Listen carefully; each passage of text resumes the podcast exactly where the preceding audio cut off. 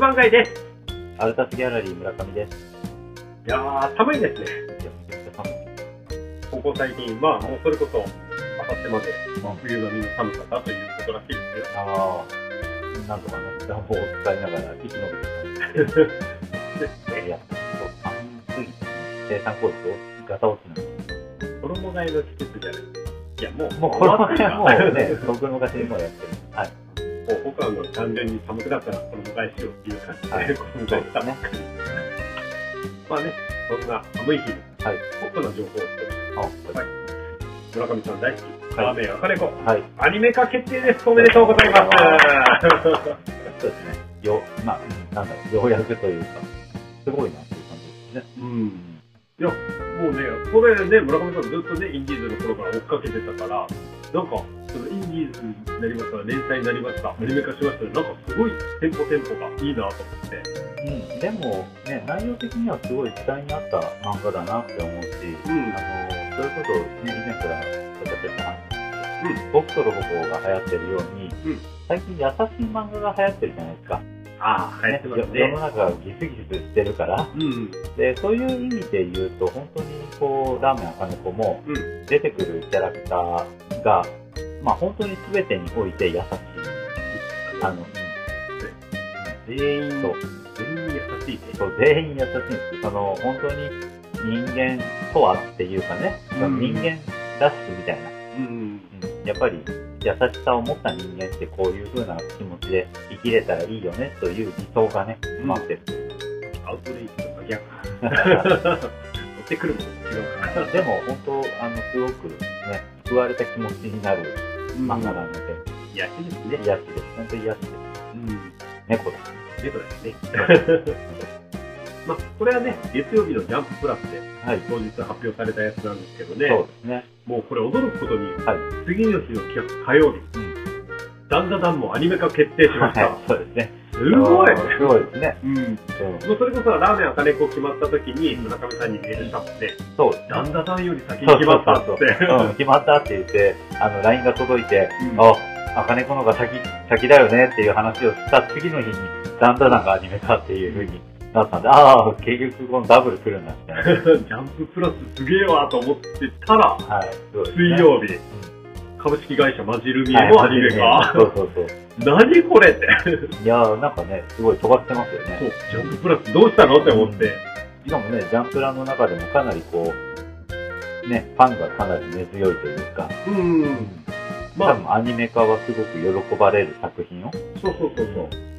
アニメ化してもなんかおかしくないっていう、まあ、画力のね、うん安定さもすごくありましたからね。その3作品については多分そのファンという層の度合いがかなり熱烈なファンが多い3作品じゃないかなと思ってる。固定ファンはすごと。うん、そうなんですよね。うんマジルミエとかね、特にあの、万人に幅広く好まれてるというよりは、うん固定ファンの、うんあの、熱量が高いと思うので、ああ、でもそうだと思いますよ、本当。うんなんかそういうね、すごく、あの、熱熱のこもるいいファンがついてくれてる作品にうんアニメ化を選ぶっていうのも今の流れとしてすごくいいんじゃないですかね。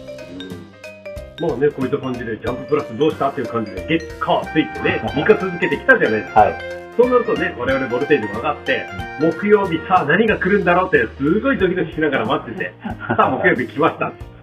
何にもない。まあまあ、それはそうですよね。毎毎週というか、毎日アニメ化発表してたらね、それはすごい、いや、伝説を作るのかなっていう、ちょっとね、期待してたんですけど、月曜から金曜まで、そうそうそうそう毎毎日アニメ化発表。あ金曜日はもうほら、会場発表決まってたああ、はい。木曜日ちょっとね、はい待ってたけどね。いや、それでもね、月火水ってとんでもなくすごかったから、ですよね。うーん。それが面白かった。いいように踊らされました。まあでもね、その3作品については、うん。あの、我々もすごく、あの、好みというか好きな漫画3作品ですから。うん。ですね、アニね。メ化になってとても喜ばしいですね。うんまあ、旦那さんもね、あの、えっ、と、プロモーションの、うん。あの、動画はちゃんと見ました。めちゃくちゃクオリティ高かった。そうですね。うんうん。もうね、あの、だんだんだん、マジルミエはね、はいこの2024年に決定はしております。はい。で、ラーメン赤めこに関しては、詳しい情報はこれから出るといった感じです。はい。非常に楽しみということで、そうですね。うん。うん。待ち遠しい。よろしいですね。はいうんまあ、そういうアニメの話もさておき、はい。今月は、今月はというか、今週は、はい。ニューワンです。はい。はい。まあ、面白い作品もまた揃えてますので、はい。今月もよろしくお願いします。お願いします。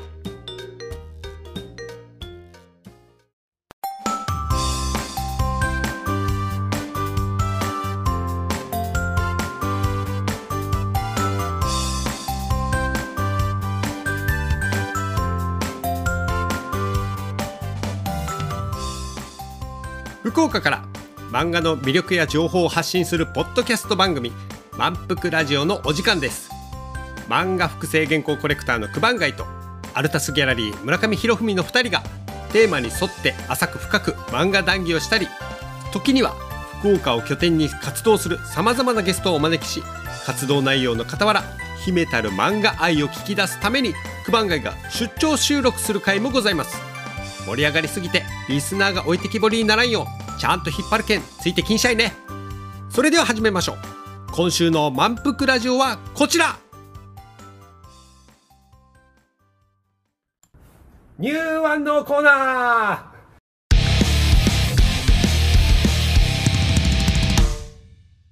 こちらは新しい作品に着目して私九番街と村上がおのおの2作品ずつ紹介し合うコーナーですはい。まあ、ストーリーの展開上ね、ある程度あらすじは言うこともございます。うんまた作品のこの解釈というものは我々個人の感想であって、作家の解釈と違う場合もございます。ご了承ください。そうですね。はい。今回ははい。僕から行くということで、はい。いいですか？よろしくお願いします。はい。まあ、相も変わらずですけど、ヒューマンドラマに また行っちゃいます。はい。はい。あの、作者は、うん。泥野田犬彦先生。はい。ちょっと僕もこれ初めて見たんですけど、うんこれ X やら何やらとかでもうん少し話題になってたので、うんうんはい、うんちょっと読んでみようかなと思って読んだら、はい。ちょっとね、第1話がやばすぎて、うん。で、うわ、ちょっとこれ第2話以降も見てみたくなるじゃないかということで、はい。買ってしまいました。はい。はい。えー、講談社のね、ウェブサイト、うん。アンドソファーで連載中の作品です。はい。で、アンドソファーっていうのは、はいあのー、ウェブアフタヌーンの増刊号うん。にあたるところですね。はい。うん。で、もともとこれは第1話は、アフタヌーンの方で掲載されておりました。おうん。で、第2話以降は、アンドソファーの方で、うんまあ、そういった形の作品になっております。ヤンキーと変わり者の友情漫画です。はい。はい。タイトルは、君と宇宙を歩くためにはい。です。まあ、これ、あらすじとしては、えー、勉強もバイトも続かないドロップアウト気味なヤンキーの小林。うん。で、ある日、彼のクラスに変わり者の宇野が転校してくる。小林が先輩から怪しいバイトに誘われているところを宇野に助けられ、その出来事をきっかけに二人は仲良くなると。はい。で、宇野のことを知れば知るほど彼の生き方に惹かれ、自分も変わろうと行動する小林だったがっていう。うん。でね、もうこの宇野っていう子に関してなんですけど、はい。普通のことができない、うん。うん。まあ、二人ともそうなんですけど、うんその、普通のことができないこの、でも正反対の、うん。うん、キャラなんですけど、この二人がそれぞれその壁にぶつかりながらも、うん。楽しく生きるために奮闘する友情物語です。はい。はい。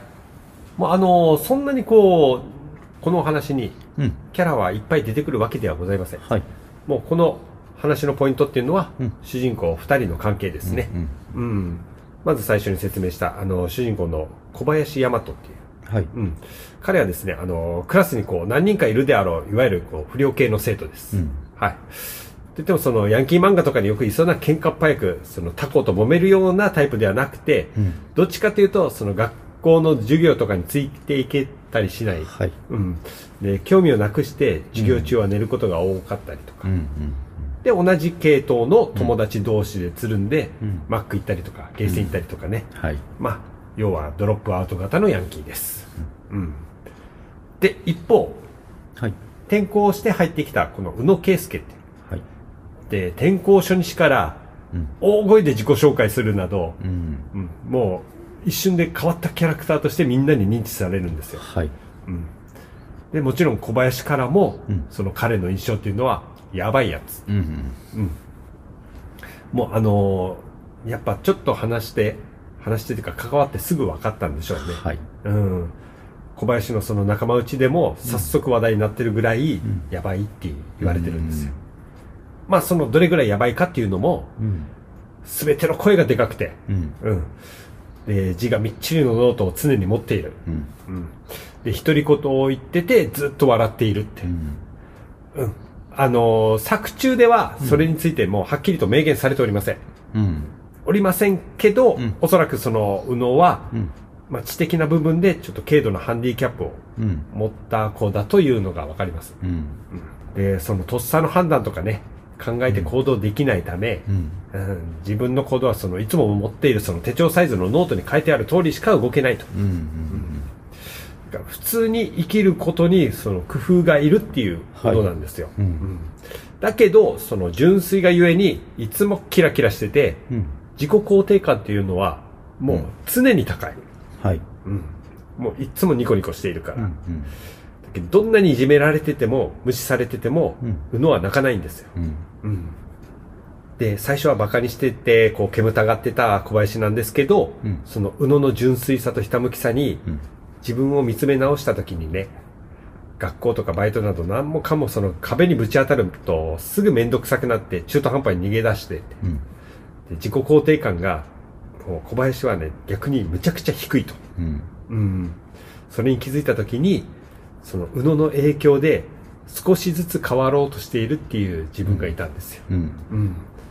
で、そうすることで少しずつ毎日が楽しくなっていることっていうのも感じてるって。はい。うん。そのあたりから小林からコミュニケーションをうん宇野に取ってきていると。うん。で、そうすることで宇野も少しずつ変わってきているっていうう。ん。うん。互いが互いにその影響されることで成り立つ一つの友情です。うん。最近はね、うん本当にこう、あの、知的な部分でハンディキャップということで、うん発達障害だったりとか、うん。まあ病名がね、なんかつけて診断を受けて、うん。こういう風なハンディキャップがあっても、あの、ちゃんと社会が、うん。あの、サポートしていこうっていう流れが今はできつつありますよね。うん。でもね、我々が、あの、子供の時うん。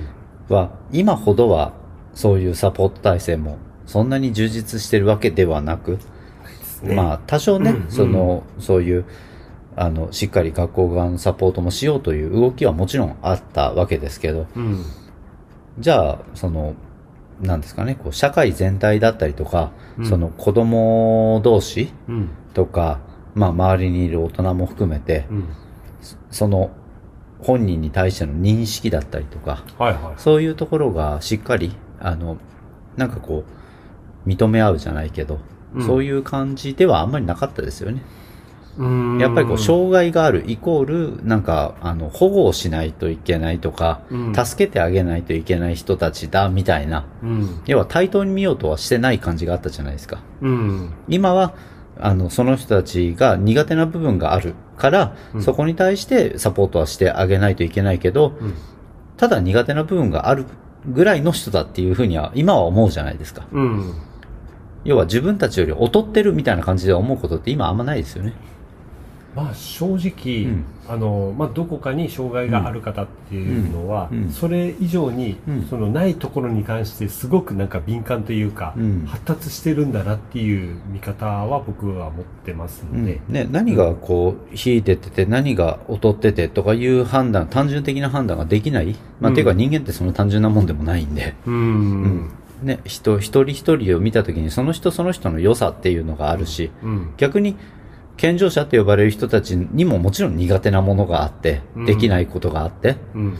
そういうね、一長一短はみんなにあるわけなんで、まあ、あの、もしかしたらね、うん自分はずっと健常だと思ってたけど、うん実はっていうところで気づいたりとか、病院で診断してもらったりとかで気づくこともあったりもしますし。今大人でそういうふうに大人になってから、あ、うん自分は実はそうだったんだって気づく人は多い、それなりにいるっていう話も聞きますよね。うん。うん。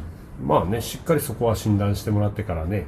逆にね、その認識をするって大切ですからね。そうですね。自分のことも含めて、周りのことも含めて、うん知るということで、まあ、う対処ができるというか、うんそこに対しての向き合い方が変わったりするわけなんで、うんやっぱり知らずにね、もの、うん問題も含めて何でも知らずに対処しろとか、うんそれに関われっていうのは難しいですからね。うんうん。やっぱ知るということは大切ですね。うんうん。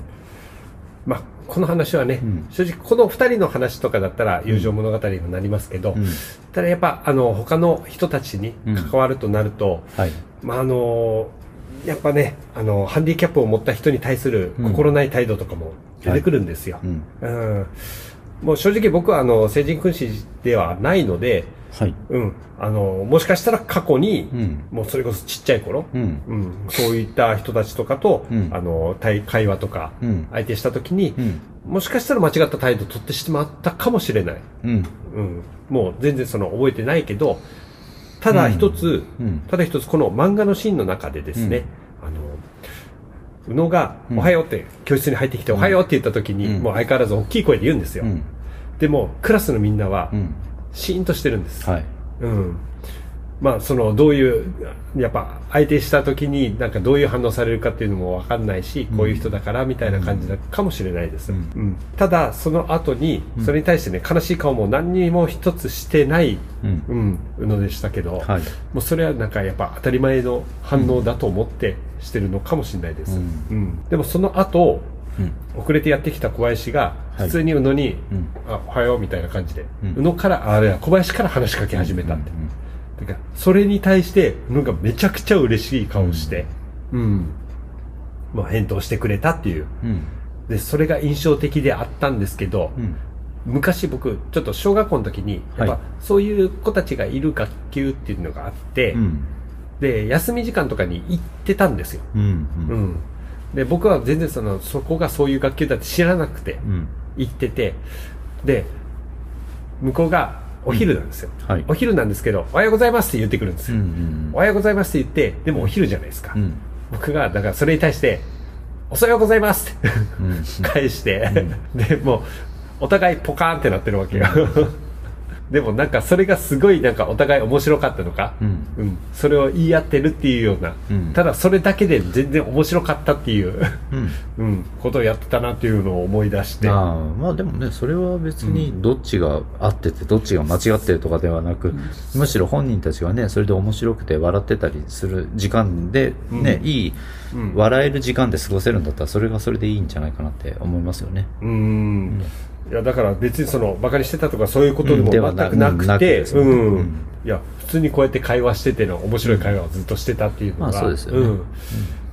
いやだからなんかあこうこういう気持ちだったのかなと思って、うん。当時のね、うん。その子の気持ちになったなと思って、うん。まあもしかしたらもしそうだったらこの漫画読んで思った時にもしそうだったらちょっと自分も救われた気持ちになりましたと、漫画ってねやっぱり自分が漫画を読む一番の理由はうん。自分がの日常では体験できないようなことをうん。体験できたり知ることができる。うん。というのが自分は、まあ、これは個人的なあれですけど、わ私が漫画を読む一番の理由なので、うんうん。うん。なので、まさにね、こういう自分の日常では意識できない、うん。なかなかそう知ることもないような世界というか、人たちのお話を知れるっていうのはすごくいいこと、いいことというか、自分にとってうんいいことだなって思いますね。こういう漫画は素晴らしいなと思いますね。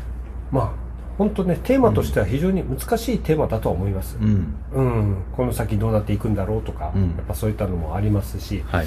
ただやっぱりその自分の日常の中に、うん。もしかしたらこういうこととかもあったんじゃなかろうかっていうのをうん誰かの、はい。うん記憶の中に入ってきたら、うんきっとこの漫画っていうのは非常に影響されるんだなと思いました、うんうん。うんそうですね。うんでこちらあのー試し読みといいますか、うん連載の方はですね、はいあのアンドソファーの方でうん。やっております、はい。ね、あとはねコミックデイズはい。はい、そちらの方でもやっておりますので、うんまあ、もし気になりましたら、うんはい、試し読み第1話だけでもぜひ、はい。はい、第1話でね、ちょっと本当に泣けます。うん。先ほど私が、あの、宇野は泣かないとうん言ったじゃないですか。宇野はそれは泣く場所がちゃんと決まってるんですよ。うん。うん。でそのシーンとかが本当になんかこっちももらい泣きしてしまうから。うん。はい。まあ、ぜひともおすすめです。はい。はい。以上です。じゃあ次。はい。村上さんよろしくお願いしますはい。では、続いて私が紹介する作品はいですが、えー、タイトルが、対岸のメル。対岸ああもうタイにはい、まあ、対岸ですね。はいはい。対岸のメルで、えー作者の方が福島悟さん。はいはいあ、サトシさんですあね。サトシさんですねはい、福島聡さんですね。はい。で、こちらは春田で連載されていた作品で、えー先日2巻が発売されまして、はいはい。一応最終巻、2巻が最終巻ということで、もう一応完結した作品ではあるんですけども、あえ青はい。岸とかじゃなくてもう普通に春田、春田だったと思いますね。ああ、うん。あじゃああれか春田オルタとかあっちの方とかにもあるかな。ね。う、うんん自分はコミックスの方で読んだので、はい。ちょっと本編の春田、毎回買ってるわけではないからですね。うん。でも珍しいですね。なんかもう、うん。そのコミ雑誌を読まないでもうコミックスから買うこのまあ、自分はね、結構、あの、なんですかね、オカルトものというか、幽霊ものは大好きなんで、あそれははい、はい、ホラーが好きというよりは、なんか、幽霊ものが好きなんですよね。で、あと、推理ものも好きなんで、ああはい。そのびっくり系のホラーとかじゃなくて、うんうん。幽霊とかじゃなくてちょっとある程度コミュニケーション取れる そう、そうなんですよね。で、ちなみにこれはですね、えーっと、まあ、対岸のメルというタイトルに、プラスで、はい。あの、有名探偵調査ファイルというふうに書いてまして、まあ、有有名ってあの、幽霊の幽と冥界の冥、あ書いて、有名探偵調査ファイルという。霊界探偵かな？まあ、た はい、探偵ですよね。探偵、まあ、推理物ですね。はいで、あの、コミックスの帯の方にもですね、あの、えっ、と、不登校霊能少女と頭脳明晰の疲れ少年が、あの、の小学生コンビがですね、挑む、あの、ジュブナイル心霊ミステリーというふうに書いてますので、小学生？小学生ですね。うん、主人公は小学生です。はい。そう。小学生コンビか。しかもそれで霊能力があって、うん、そうなんですよね。はあ。どういったお話になるのかなこれは、そうですね。えっ、と、まあ、まず主人公なんですが、えー男の子の方がですね、男の子と女の子の、まあ、小学生コンビが織りなす、あの、まあ、探偵ものというか、いはい事件解決ものみたいな感じですかね。うんで、その、そこにこう、幽霊とかが絡んでくるっていう感じなんですけど、えーまあ、主人公の、あの、男の子の方の名前が、えー脇谷清春と。はあうんいう子ですね。で、この子は、あの、疲れやすい。まあ、あの、お化けに取り憑かれるの疲れですね。大変な、はい。そういう、あの、疲れやすい主人公のお話うんですね。そしてじゃあ、うん女の子の方が？えっ、と、女の子の方がですね、ということは霊メルですよね。まあ、メルちゃんっていうふうに自分はずっと見てたんで、うん、名前の名字が何だったかなっていう、ずっと本編でもメルちゃん、メルちゃんって呼ばれてるんで、ああじゃあ、もうもうメルちゃんじゃないですかね。うん。まあもしかしたらどっかで出てたのかもしれないですけども。うん、で、まあ一番初め第1話のシーンで、はい。まあ女の子が、あの、河原ですかね、護岸？はい。で座って、あの、花をちぎってるんですよ。はいはい、はい、ブツブツ言いながら。うんでまあ、まあそこまでやったらまあ女のうん子ありそうなシーンですけどね、うん。で、あの、まあ、その脇谷くんが、そのメルちゃんに対して何やってるのっていうふうに聞いて、で、今、この、まあ、この子たちの声を聞いてると。この子たち、うん、そう、その花のこの子たちの声を聞いてるんだということで、で、手を差し伸べてくるわけですよ。はあ。で、まあ、女の子がこう手を差し伸べられるわけなんで、なんかちょっとこうドキドキするわけですよね、脇谷くんは。小学生ですからね、うん。で、まあ、なんか、あ、手つな、手つなごうっていうことなのかなって、手をつないだ時に、その花の方に注目をすると、本当に花が喋ってるような声が聞こえるわけですよ。うん。そして、メルちゃんが花を、あの、ブチッと、あの、引き抜くと、花がギャーッと叫ぶような 声が聞こえるわけですよ。へえ、で、花は文句しか言わないよね、みたいな。あということは、はい。そのメルちゃんにはうん。見えてるっていうこまあ、とですか、まあ、見えてる、う、ん見えてる、そうそう、うん、そう、ね、そういうことですよね。うん。だから、メルちゃんは、その、花の声とか、うん。動物の声、あと、それこそ幽霊の声も含め、声というか姿、声も含めて、全部見えてるわけですよ。はいはいはい。そして、メルちゃんと手を繋いだ人には、それ同じような情景が見えると。あーあだから手繋いだんだ、うん。そうそういうことなんです。はいはいうん。いやそんな小学生でね、急に女の子に手つながっなると、いや僕はもうなんかもう何かが見えるとかもうそれ以前にちょっともうドキドキしてるからもう,、もう今日一日もう絶対手洗わないってなる、でも、初めは、あの、その、脇谷くんも、うん植物の声とか動物の声が聞こえると。メルちゃんと手を繋いでいたら。はいはだから、そういうふうな、まあ、あの、動物の声が聞こえるってすごいなっていうことで、い、うん、一緒になんか駆け出してうん街を探検するわけですよ。ほうで、いろんな猫のじゃれ合いというか、の声だったり、鳥の話し声だったりとか、うんいろんなのを聞きながら、こんなことを話してるんだなって言って街を散策していくわけですよね。なるほどね、うん。いやもう男の子も悪い気はしない。そう。ね。まあデートみたいな感じですからね。でも、不意に、うん。道の向こうに、うん。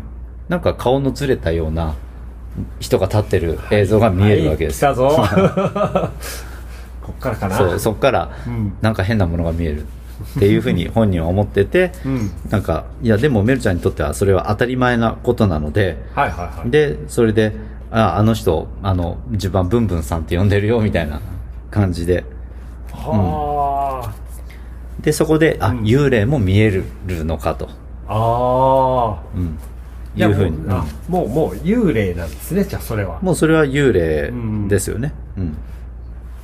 そう、お化けですね。妖怪の類とかでもなくて、もう幽霊みたいなもんなんですね、そう。うんで、メルちゃんは、まあ、要は、あの人はもう死んでる人だからって、ちゃんと死んだ人だっていう認識もあるわけですよ。うんで、話すと面白いよみたいな感じで、うんでも、脇役はもちろん怖いわけだから、幽霊とかはですね。怖い怖いうん。うんだから嫌だと。自分はちょっと行かないということで、うんメルちゃんだけが勝手に行って、話し始めてうんいるんですけど、そうすると、こう、その幽霊が脇役のことを知ってると。怖い怖い怖い怖い いうわけですよね。はあ。えそれが第1話の、第1話の冒頭ですね。うわー。そう。で、それで、まあ、呼んでるよと。ううん。ん。あの、で、行き、まあ、行きたくない。自分は話したくないからと。うん。いうことで、もう近づかないんだけど、うん。逆に先ほど帯にも書いてたように、うん。疲れ体質少年なので、うん。疲れ、取り憑かれるわけですよ。ああ脇役君は。はいはいはで、取り憑かれたことで、いでなんで自分に取り憑かれるんだと。はい。で、その、なんで取り憑かれたのかというと、うんあの、ひき逃げ犯を、そこで、そのブンブンさんが死んだ理由が、ひき逃げをされたからということで、うんひき逃げ犯を探してほしいという依頼をされるわけですね。じゃあその例は決してその、うん。まあ見た目は大変な見た目してるけど、うん。悪い例ではないというまあ、悪霊系ではないという感じにはう、ん。イメージはされますよね。ただひき逃げされたということがあるからちょっとその恨みを持ってそこにはいるけど別に誰かで構わず、うん、とかではなく、まあまあ、うん、そうそう、恨みもあるから単純的に、その自分のひき逃げ犯が捕まることを願って、うん。そこにいるのかもあれですけど、ねでもそうやって話せる、うん。幽霊になっても話せるメルちゃんがいて、うん。そして疲れやすいその少年がいて、で、それでついていったら、あの、いもうその自爆霊みたいになってるわけですから、うん。そこから少しは離れられると。はいはいはい、はいまあそんな状態で、自分たち、まあ要は取り憑かれてるわけですから、うん。ひき逃げ犯を探さないといけないのかみたいな。まあそう、うん。そういう流れになっちゃいますよね。で、まあその、まず事件をうん。紐解いていこうみたいな。で、まあ結構頭脳明晰な少年なので、あと謎があると、その解決させたくなる気質を持った少年なわけですよ。脇役は。なるほど、ん。脇役君ここぞという時にはすごい実力をまあ、やっぱりする子なんで。好奇心の強い子なんで、まあその二人が織りなすうんまあ、探偵ジブナイルというか、はい。ということはじゃあ見えるのはメルちゃんなんだけど、うん。別にメルちゃん一人でどうにかできるっていう問題じゃない時に脇屋君がまた助けてくれるっていうそうですね。感じなんですね。うん。あと、メルちゃんは、あの、先ほども不登校というふうに言ったように、うん、やっぱりこう、ちょっとおかしな子だと周りからも認識されてるし、はいはい。うん、そういう意味での多分ずっと周りからそういう接しられ方をされてきたんでしょうね。うん。だからやっぱり、あの、きちんとした、ね、あの、要はなんだろう、年相応のうん。感じにはなってない。まだもっとおさ幼い感じうん。になってしまっていると。いやーでその小学生2人がですよ、うんもう本当に探偵みたいに、うん。その事件を解決するという流れになるんですかまあ解決というか、その謎を解いていくっていうお話ですね。うん。で、各、まあ1話ごとにうん。前後編だったりとか、うん。まあ1話で終わったりとか、うん。で、そういうので謎を解いていいくというお話が続くわけです。なかなか小学生には重荷な ことですけど。そう。で、な、まあなんでね。謎というかそういうのを、に関わるようになったのかっていう理由も、その1話をしっかり読めば、うん。かあの、そういう、なんで事件を解決するとか幽霊の、うん。あの、問題に関わるようになったのかっていう理由もうん。出るんですけど、それは結構面白い導入部なので、あの、ぜひコミックスの方を、あの、読んでみていただければなと。本当そうですよ、霊が見えること、うん。うん。まあ、それこそ謎を解決できるというちょっと頭脳面積の男の子、いうんうん。やこの2人は分かります、うん。でもそういう問題に立ち向かった時に、うん。果たしてその綺麗に解決するにはどうするんだろうと、うん。まあ、あと言っても小学生ですからね。そうそうそうそう、うん、そう。うん。だからまあ、いろいろね、うん。その、うん。まあ、と言っても、正直、こう言うとちょっとあれかもしれないですけど、ご、うん。ご都合主義的なうん。話の流れはいっぱいありますよ。うん、でも単純的にやっぱり面白いといえば面白いので、うん、いやいいですね、ですね。まあ、やっぱり、ね、こういう謎解き系と、うんあと、まあ単純的なね、やっぱり謎解きというだけの推理物っていうわけじゃなくて、そこにオカルトだったりとか、うんまあいわゆる、ね、あの、幽霊が見えるなんていうのって超能力の類みたいなもんじゃないですか。うんね、そういうものを絡めた推理物っていっぱいありますよね。まあいっぱいあるけど、うん。村上さんのメガネにかなうものはそうそうないといういやいや、そうでもないですよ。こういろいろある中でよ、ね。今月、でもね、あの、サイコメトラエイジとかあったじゃないですか。はいはいはいはい、あのね、あの、物に残った記憶を読み取るみたいな。あれはすごいアイデアだなと思ねっ、た、そうですよね。うん。だからやっぱりそういうなんか、単純的にただ犯人がわかるっていうわけじゃなくて、うん。なんかそこにね、いろんなものの超能超能力うんを使って、あの、謎を解いていくみたいなスタイルの漫画って、ちょっと普通のただの推理物とは違って、面白い解き方をしますよね。うん。だってそれって考えたらそのひき逃げにしても、うん。その霊がいないとそういうことがあったっていうもの自体を知らなかったっていうことで、しょ？そういうことですかね。うん、だからまあ普通の探偵ものにしては、やっぱりちょっと若干その霊的なものとかオカルト要素もかなり強いというのが、そううんですね。だからまあ定期的にこういったものオカルトものの話っていうのは、うんやっぱ定期的に好まれるものなんですけど、うん。うんやっぱりここはバランス的な部分で言えば、うん。うん、僕は結構好きだなと思いますよ。そうですね。うん自分も、これは、あの、今日、まあ、自分の好きなものがいろいろ散りばめられてるうん内容なので、まあ、オカルト好きだし、うんあの、探偵とか推理物好きだし、うんね、あと、なんか青春もの？まあ、日常っそうそう、日常、ですね。うん。青春ものもあるし、とかいう感じで、あと、そこに出てくる幽霊というかお化けが、悪霊系とかではなく、うん。やっぱりなんか、ただ、その死んでるだけの人みたいな。その描かれてる人物はもう人間臭い、こういうお化けなわけですよ。しっかり対話ができるとかではないんだけども、うん。やっぱり、あ、この人は死んでるんだな、でも生きてた時はこうだったんだな、みたいな感じの、はいはい。はいちゃんと人間臭さが見えるというか、う。うん。ん。でもなんか、うん。あの本当に、まあ、これ、あの聞いた話なんですけど、はい。本当にやっぱ霊が見える人っていうのは、うん。そこら辺にこう当たり前に普通に人が立ってるのと同じ感覚で見えるって言ってるから、そうですよね、言いますよね。だからうん。まあこの「対岸のメル」に関しては、はい。もうビジュアルからこう完全にお化けだって分かるような ビジュアルかもしれないんですけど。うん。うん。いやまあそういう感じで当たり前のように見えてしまったらそれは脇役も怖いでしょう、うん。うん。うん。うんそうですね。多分脇役の中では青春ものの ストーリーになってるかもしれないけど。さあメルはどうだろうかと、でもね、すごく、うん、面白い作品の一つだなというふうに思いましたね。こちら、えー試し読みとかはどちらの方で？ああ、そうですね。これ試し読みは、そうそうそう、うん第第1話がそうですね。特にね読めるうんんそうですね。だったら、1話だけはコミックウォーカーで読めるみたいですね。うん。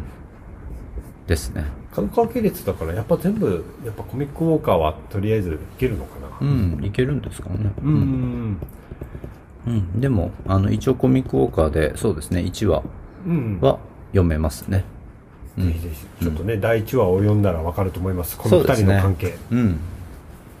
ぜひ、まずは1話を読んでみていただいて、それで、ちょっとでも興味を持ってもらえたらね、あの、コミックスを実際に買ってもらって、あの、その、それ以降の続きも読んでもらえたらなと。うん。まあ、私が先ほど言った、なぜこの二人が、そういう、あの、お化けが絡むようなうん。事件に関わろうとするのか、みたいな理由もちゃんと第1話で、あの、語られてるので、あの、コミックウォーカーの第1話でちゃんと見れますので。あそんなこう小学生の好奇心ではないと。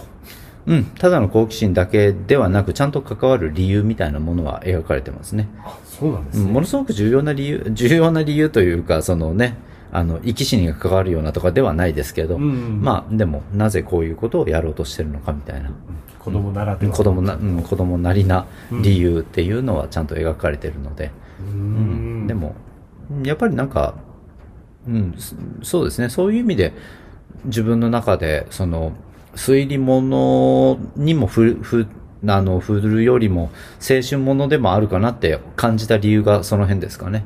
やっぱこの二人の関係性みたいなうん。ところを軸に、あの、お話がしん、あの、進んでいったりするので、うん。うん。まあね僕が脇役になったら、はい。もうドキドキしてますね。いろんな意味で。霊が見えてろうが見えてなかろうが。ね、見える、見えるのはね、かなり、ね。霊が見えたら見えたでまたドキドキしますけど、うんそうですよね。メルちゃんと一緒にずっと何かやってるうん。いや、でも、青春ですね。うん青春ね、でも、どうなんでしょうかね。その、こ我々も小学生の時に、うん。女の子と、その同級生の女の子とかと、うん。同級生じゃなくて、まあ、とりあえず小同じ小学生の女の子とか、二、人きりで遊んだこととかってありますよね？ないですあ、あれ、ないっすか。いや僕はそんなそんなハレンチなこと CM してませんハレンチって。ああ。いや、自分はなんか、あれでしたけどね、半分半分でしたね。あの、男の子と遊ぶ時が、うんもあれば、女の子とだけ遊ぶ時もあるみたいな感じでしたけどね。やだ まあ、幼馴染がね、そうなん幼馴染が女の子多かったですからね。いや僕はね、もう大島君と梶原君しか遊んでなかった そうですね。はい。まあ後で P 入れとこうそうなんですね。はい。うん。うんでもなんかそういうね、うん。小学生なりのね、うん。なんか、ドキドキというか楽しさってありますからね。うん、ありますね。はい。うん。ありがとうございます。はい。では、えっ、と、改めて、はい。えーこちらは、えー、春田で連載されておりました。もう、うん。終わって、えっ、と、コミックスの2巻が最終巻です。あ、えーもう2巻で終わり？2巻で終わりです。はいはい。はいで、えータイトルが対岸のメル。作者は福島聡さんですね。はいはい。で試し読みはコミックウォーカーではい。コミック効果で読むことができます。ありがとうございましたはい。ではでは前半こういった感じで終わりましたのではい、はい休憩を挟んではい後半行きたいと思います、はい。まあ、ニューワンはね、あの、もうぶっ通しでやりますから、ね、ちょっと長めになりますけど、ははいい、しっかりと話していきたいと思います。はい。では、休憩に入ります。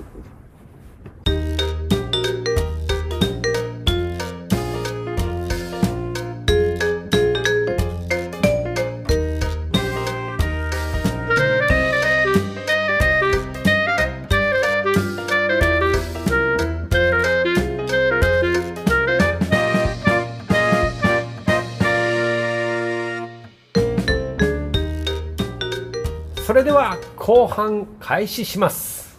はい。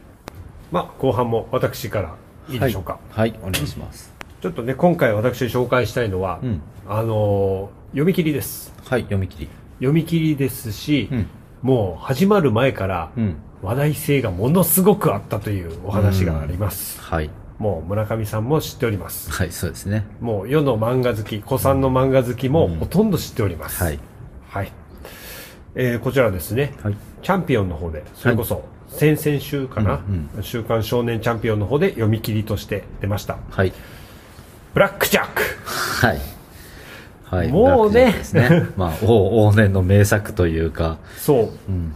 もうブラックジャックといえばですよ。ねはい。手塚治虫先生による医療漫画作品です。ねはい。死してなお蘇るというね、火の鳥みたいに蘇った。そうですよ。うん。まあ、あの、ブラックジャックを知らない方、ほとんどいないと思いますけど、はい。まあ、改めて言いますと、改めて。そう、はい。天才的外科医だが、うん。医師免許を持たないというブラックジャックですね。うんはい狭間九郎の活躍を描くといはいうお話です。まあ、週刊少年チャンピオンで、1973年から1978年にかけて連載した後、まあ、79年にね、から83年にこう不定期で連載されたという、はい。全242話。うん。これがね、うん。なぜ今、うん。うん、こうやって読み切りとして蘇ったかと。うん。これはなんと訳がありまして、はい。AI なんです。うん。AI の技術とはい人様のこの人間の手によって、もう手塚治虫がもし今生きてたら、うん書かれたであろうブラックジャックが蘇ったんです。はい。ですので、こちら、あの、まあ、ブラックジャックって基本的に終わった後とかも、うん別の作家さんとかが、うんなんかこう、うんうんうんオリジナルじゃないけど、オムニバス形式で書かれたりとかしてましたけど、そうですね。もうあくまでもそれはもう手塚治虫じゃない、もうブラックジャックのその、なんていうのブランドみたいな感じで、また別の作品が書かれてたっていう感じはしたんですよ。はい。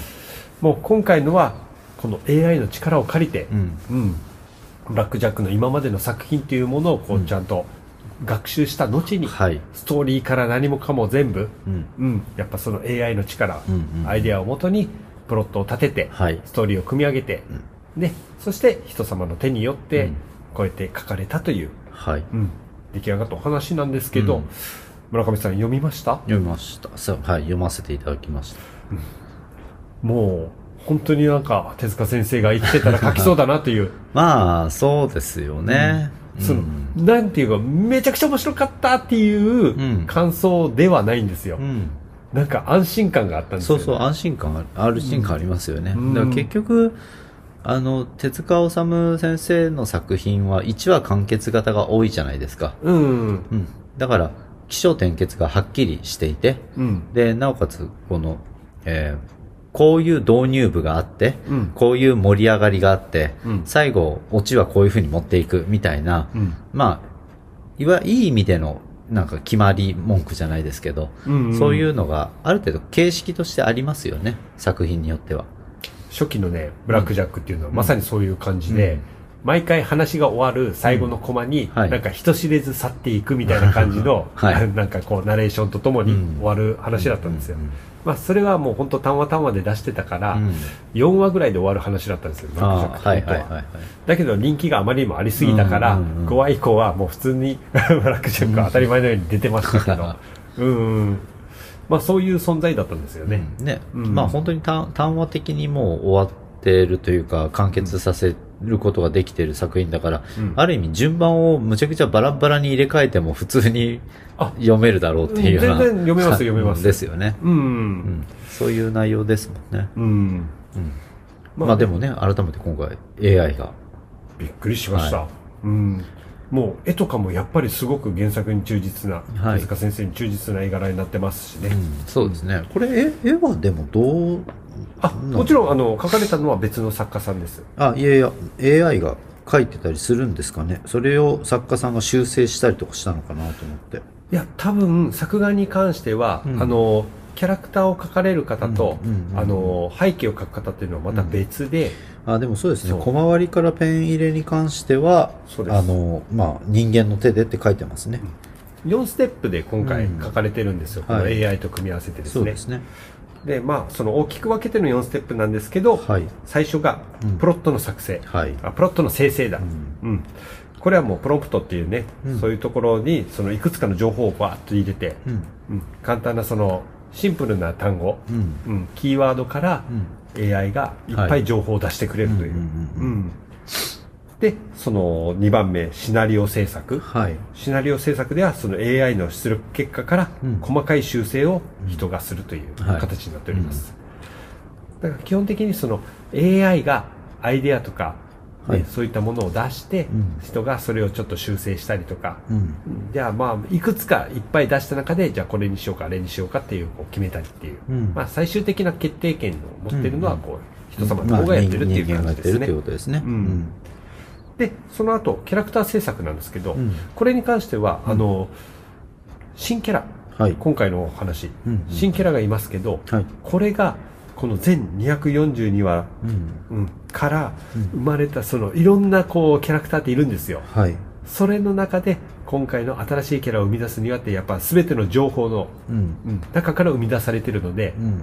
新キャラなんですけど、うんあ手塚先生が書いたっぽいっていうのが、うん。うん、すごく出ててそうですね。面白かったです、うん。うんで最後の4項 ,4 項目目がはい。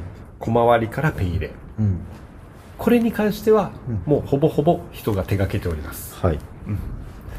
で面白いのがそのキャラクターとかの方、うん人物担当とうんうん背景担当って別でありまして、は、はいはい。そう人物の方とかはデジタルで全て書かれてます、うんで背景の方はアナログで書かれてます、うん。うん。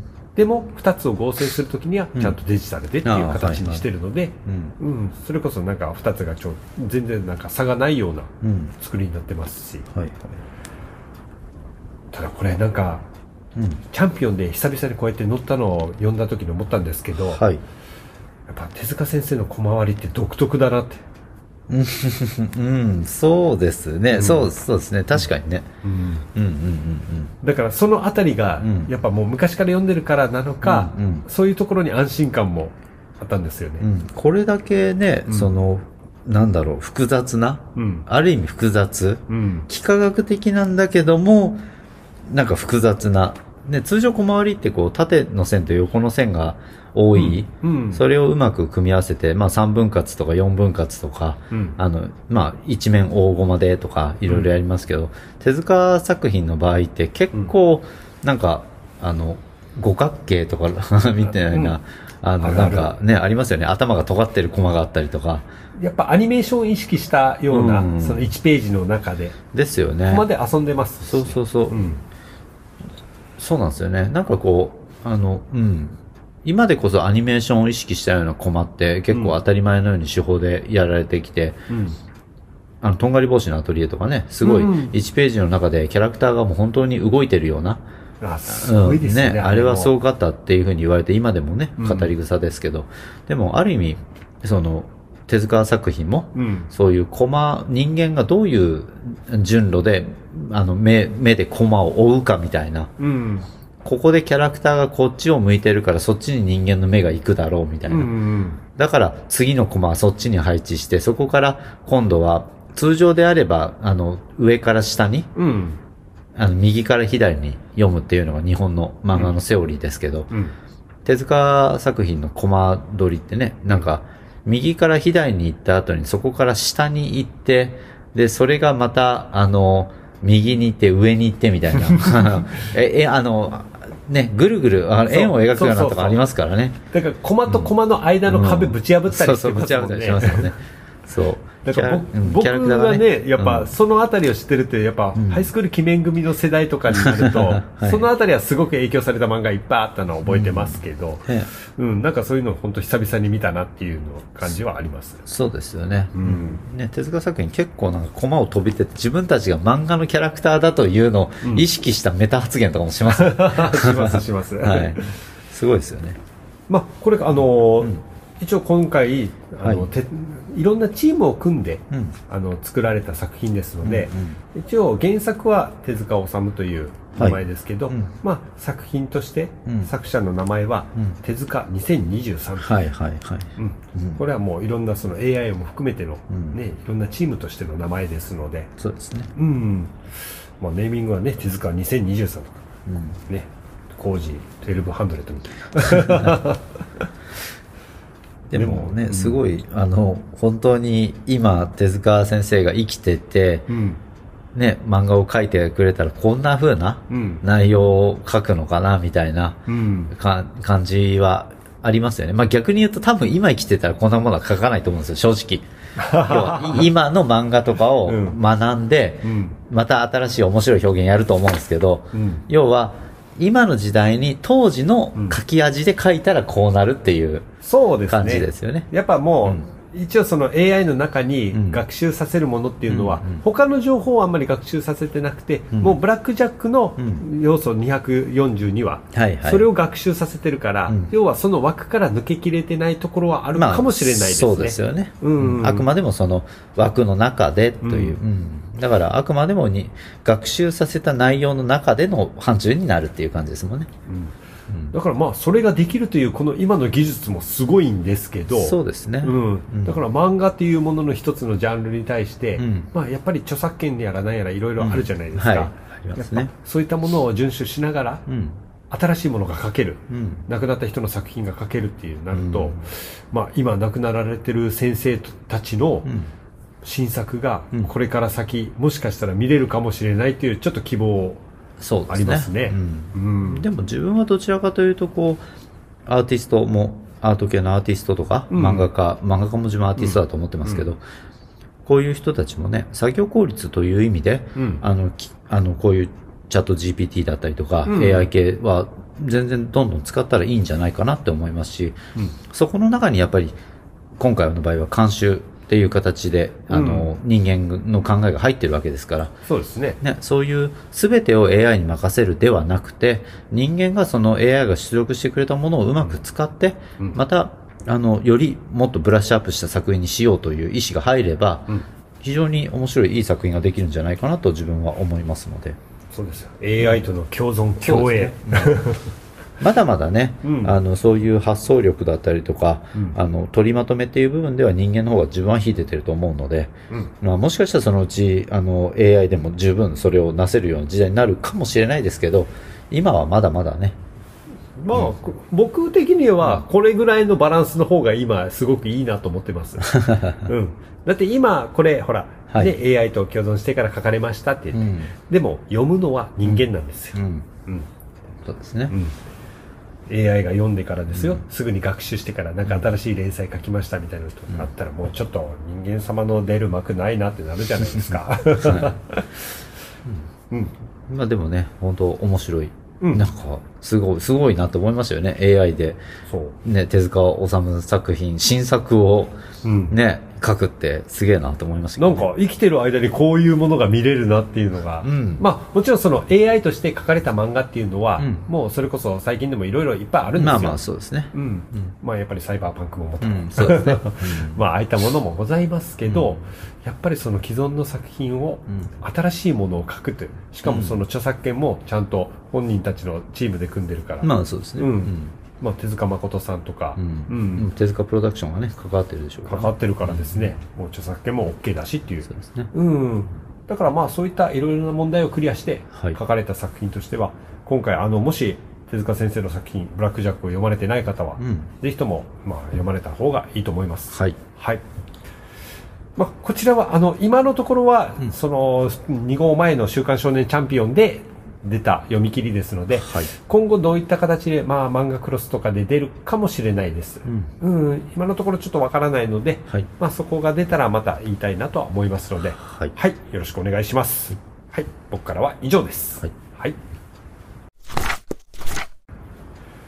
ではうん自分がはい最,、最後ですね。そうですね。今回のニューワンでお伝えする最後の作品を紹介したいと思います。お願いします。はい。えー、私が紹介する作品で、実は私もですね、あの、読み切りなんですよ。はい。読み切り作品として、あの、出た作品で、うん。えーまずタイトルが、えー、遡る石。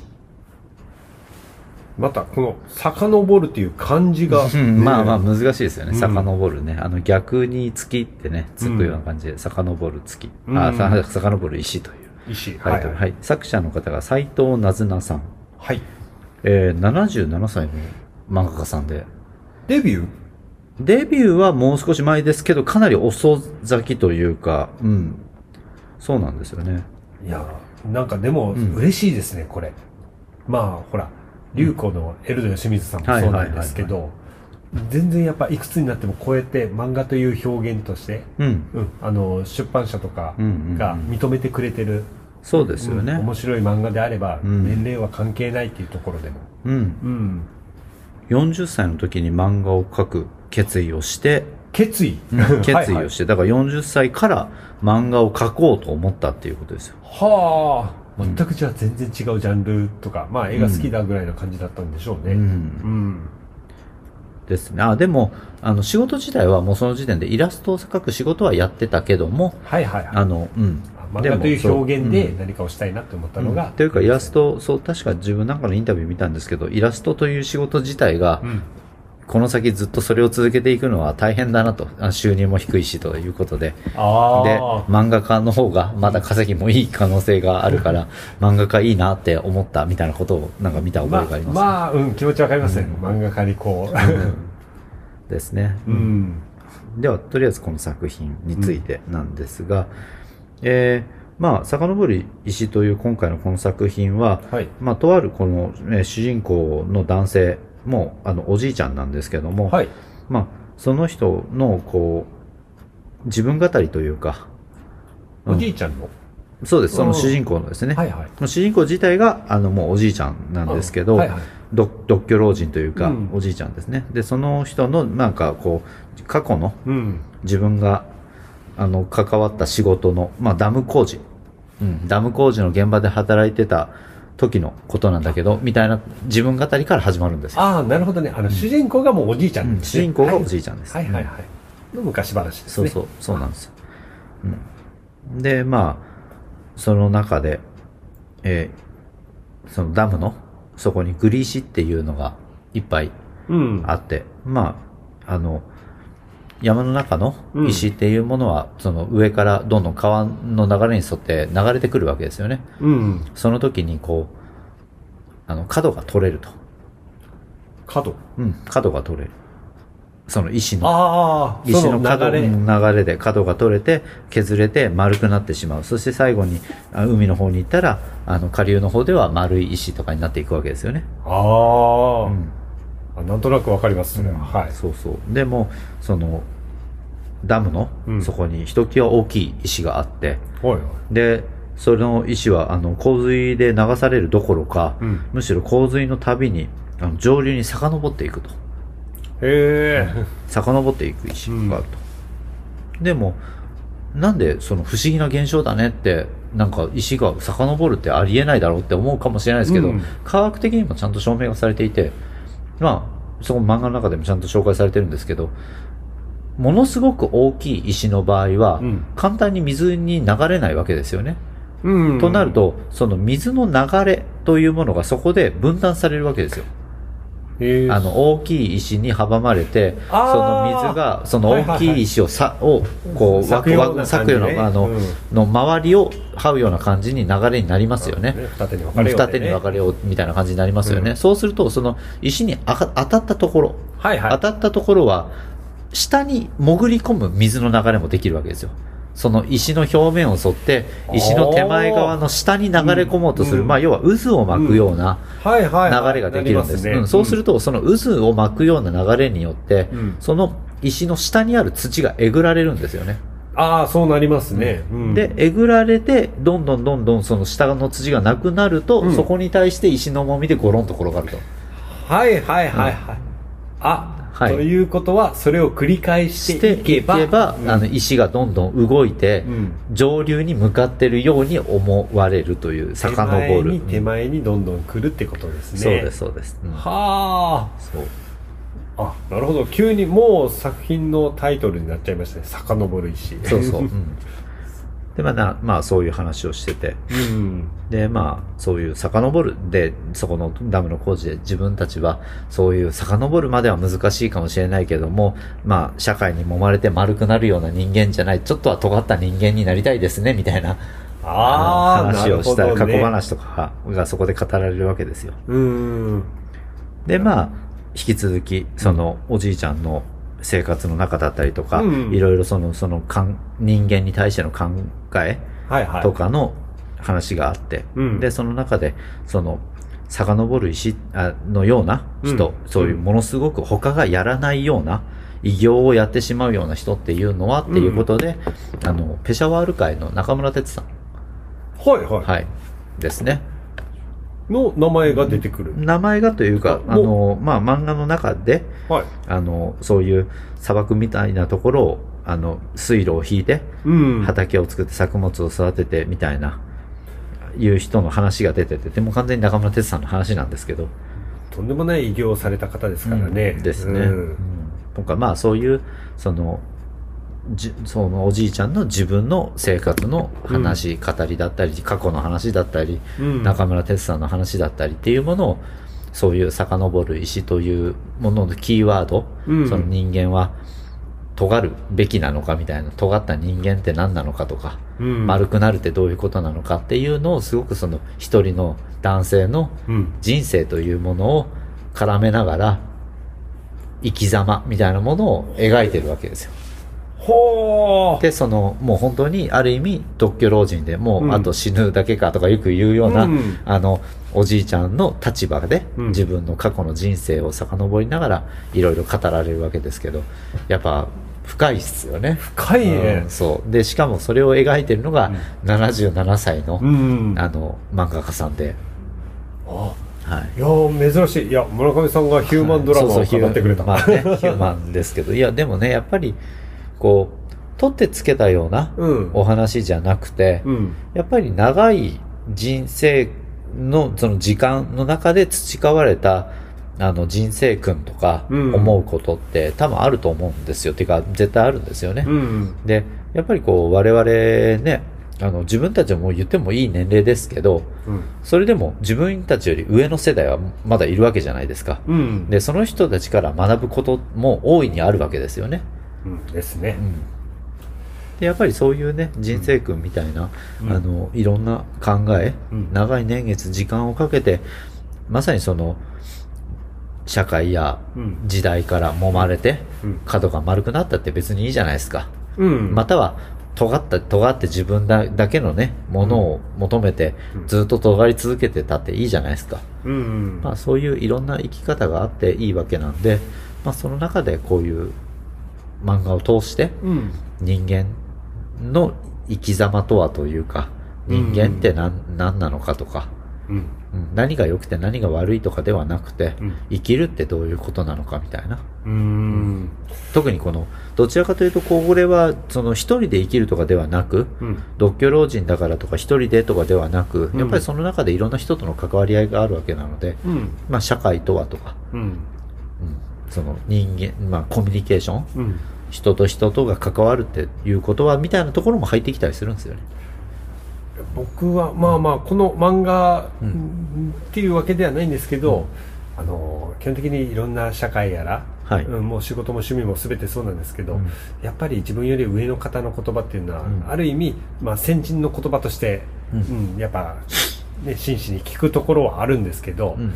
ただそれを聞いて全てを受け入れるわけではなくて、うん。自分にとってうん。この言葉はすごく使えるなとかやっぱそういうのを切り分けてうん。で自分なりに解釈してでそれをその自分のこれからの活動やら何やら生き方のうん。指針の一つとしてやっていくっていうのはあるので、そうですね。うん、だから、ねいやだからそういうその先人の言葉って、あの確かに、うん、僕の中ではかなり重要だと思うんですよ、うん。一人で生きるっていうのはまず無理なんで、うん。あと、その先人のっていう意味で言うと、うん。うん。別に存命されてる生きている身近なおじいちゃんおばちゃんの話聞けっていうわけじゃなくて、うん。歴史上の人偉人のね、言葉だっていいわけだしあの過去のね、うん。あの、いろんな本を読んで、うん。いろんなことを学んだっていいわけだし、うん。で、もっと言うと自分は正直、うん。年齢関係ないと思うんですよ。要は子供が、はいはい。子供が不意に発言した言葉って意外と真理ついてたりするんですよね。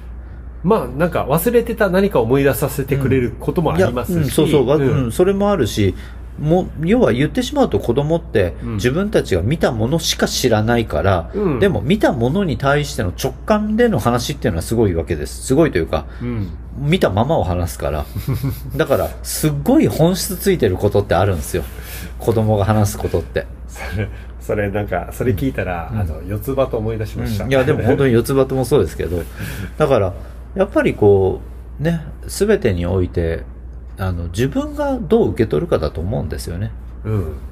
その物事を見たり聞いたりした時にその本を読むとか人から話を聞くとかうん。それを自分の目で見たとか何でもいいですけどうん。やっぱりこうそのことに対してうん。自分が受け取ったものに対してうん。自分がどう思うか。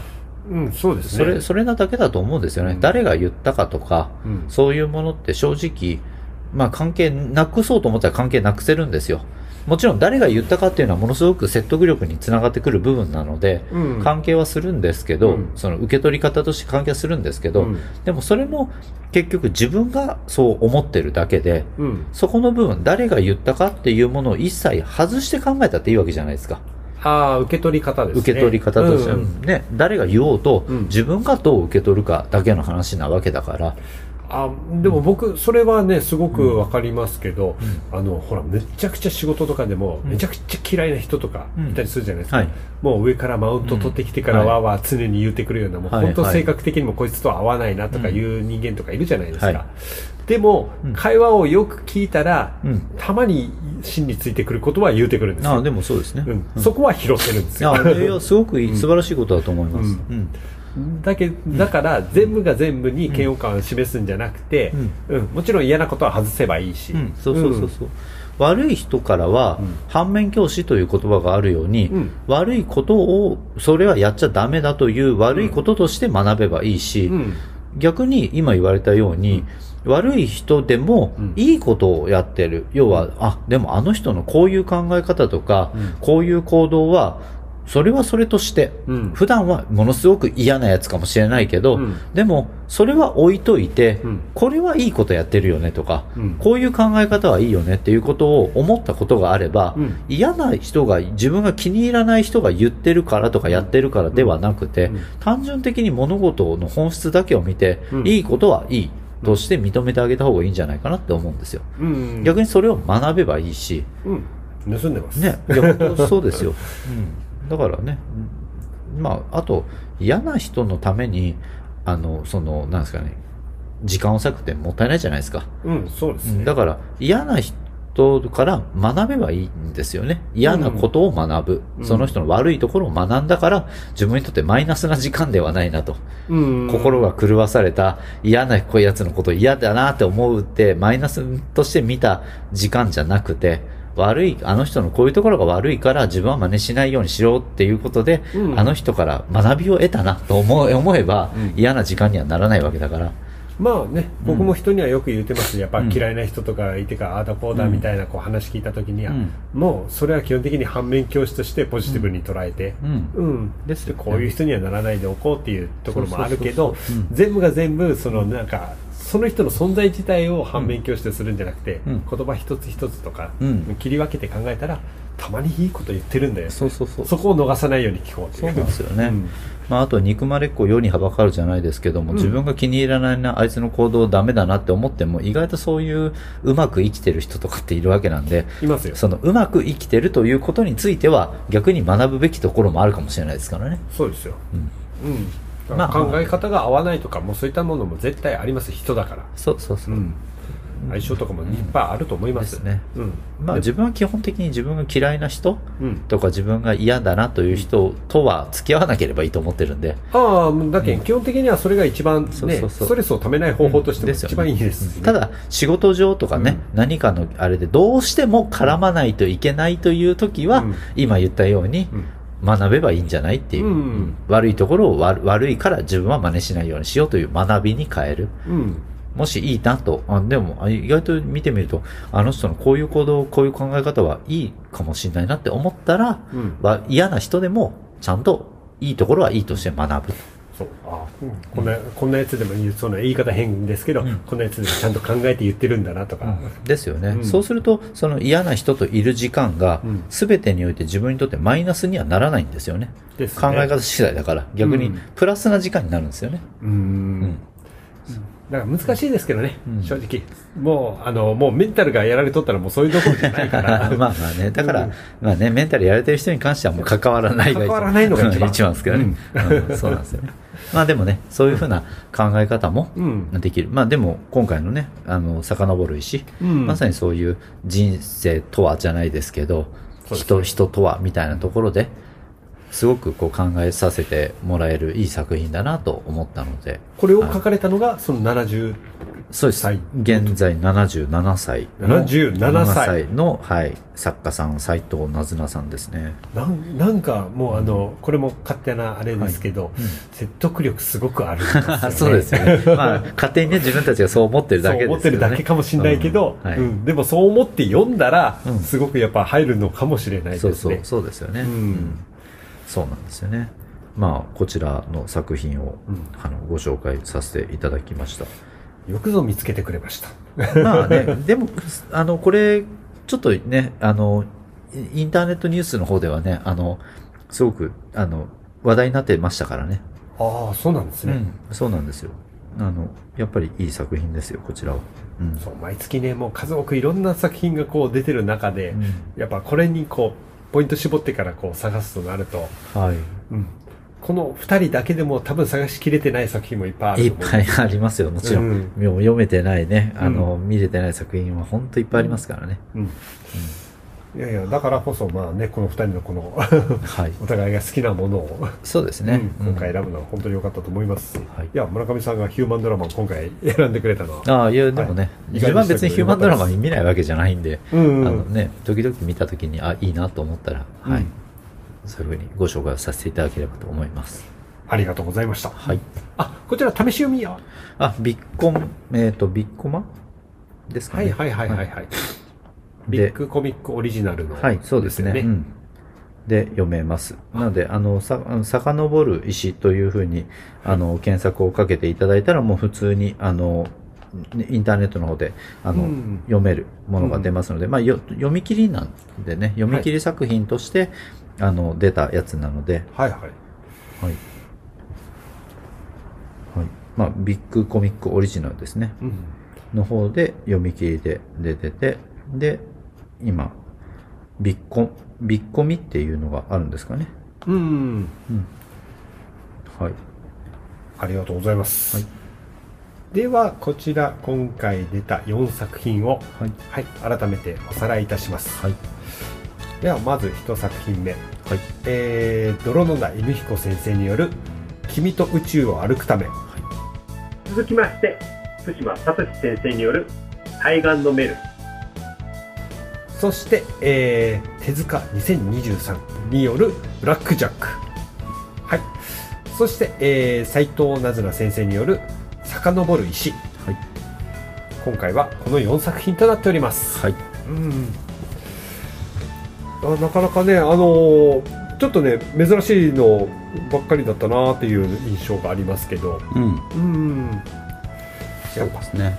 やっぱ毎月このね、作品、新しい作品をこう、いろいろチェックは入れてるんですけど、うんこれだっていうのが、本当にあのギリギリの時とかで見つけたりする場合とかもあるので、はい。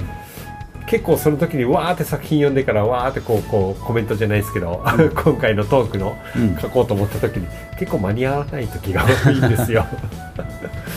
まあ自分は本当にその時にもう思った感想をそのまま話してるっていう感じなので、うーん。はい。まあ逆にね、まとめきれてない部分もあるんですけどね。まあでもね、それが一番素直な感想かなと思うので。うん、だからねやっぱ月にこの2作品以上の作品とかもたまに見つかったりする時とかははい。さりげなく次の月に 出したりしますのでまあそういった感じで今月のもう2023今年最後のニューワンはい、です最後ですね。はいはい、早いもんです。そうですねはい。まあそういったわけでまあ来年また来年って言いたいところですけど、うんまだもう少しありますのでそうですね。まだ収録はね、ある、ある、今年年内のね、はい配信はあると思うので。はい今年最後のニューワンこういった作品で締めたいと思いますはい。はい。それでは、ニューワン、ありがとうございました。ありがとうございました。満腹ラジオの情報は満腹の X 内で発信しております番組へのご意見ご感想は X の DM にてお便りお待ちしております。聞いてくれた方は Spotify をはじめその他のプラットフォームでの番組のフォローもよろしくお願いします。それでは満腹ラジオまた次回にお会いしましょう。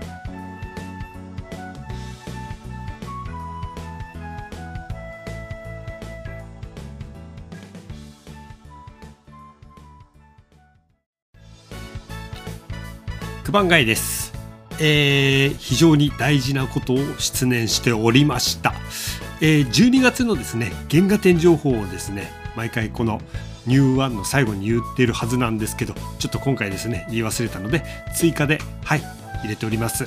はいよろしくお願いします。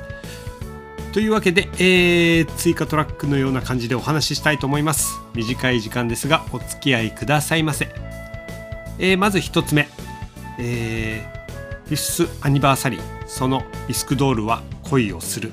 展覧会、えー本展覧会では、えー著者福田真一先生による漫画原稿やカラーイラスト展示、えーコミックスで言えば1巻から11巻までの名シーンや、えー珠玉のカラーイラストを展示いたします、えーメインビジュアルの新規衣装などマリンのコスプレ衣装展示、えーオリジナル映像展示などあと福田真一先生の Q&A コーナーフォトスポットなどさまざまな展示をご用意しております。ぜひ会場にてお楽しみください。期間はですね、えー2023年12月6日もう始まっておりますね。から、えー12月の18日月曜日までです。時間は10時から20時。最終日はですね、えー17時の閉場となっております、えー入場は閉場の1時間前までということです。え会場は博多阪急8階の最上となっております。営業時間は、えー変更となる場合がございますので、えー詳しくは博多阪急ホームページをご確認ください。続きまして、えー北九州国際漫画祭2023大乙女が足り展こちら、えー森薫先生の直筆のカラーモノクロ原稿を中心に100点以上のボリュームで展示し迫力の生原稿を通して壮大な乙女語りの世界をじっくりとお楽しみいただけます。会期はですね2023年12月16日土曜日から、えー2024年来年の1月28日日曜日まで、えーこちら会場は北九州市漫画ミュージアム5階企画展示室にて開催されております、えー開館時間ですねこちら11時から19時、えー最終入館は18時半となっておりますね。で休館日ですけど、えー毎週火曜日と年末年始は12月31日から1月3日までです。あと、えー最後ですね、えーこちらはですね企画展となっておりますけど、えーコミックビーム28周年展。1995年11月11日の創刊から、え28年。いつの時代も個性豊かな作家陣とともに作品を届けてきました。ますます熱くより多くの漫画好きに面白いをお届けすべく月刊コミックビームの28周年を記念した展示イベントが東京福岡沖縄大阪北海道と全国5カ所の丸善純駆動書店で開催されます。えー、新井秀樹先生金川敦先生さくら玉吉先生谷口夏子先生丸尾末広先生和山山先生など総勢14人が参加しております。複製原画の展示や会場限定グッズの販売が行われている各地では、えー一部作家のサイン会も実施しております。サイン会には、えー参加券が必要となるため詳細は特設サイトを確認よろしくお願いします。えー期間はですね、えー2023年12月19日火曜日から、えー2024年1月8日月曜祝日までですね。会場は、えー福岡県で言えば、えー、丸善の博多店です。以上ちょっと3作品のこちら情報をお伝えいたします。来週はですねお休みでして、え2週間後となります。お付き合いくださりありがとうございました。九番街でした。また次回。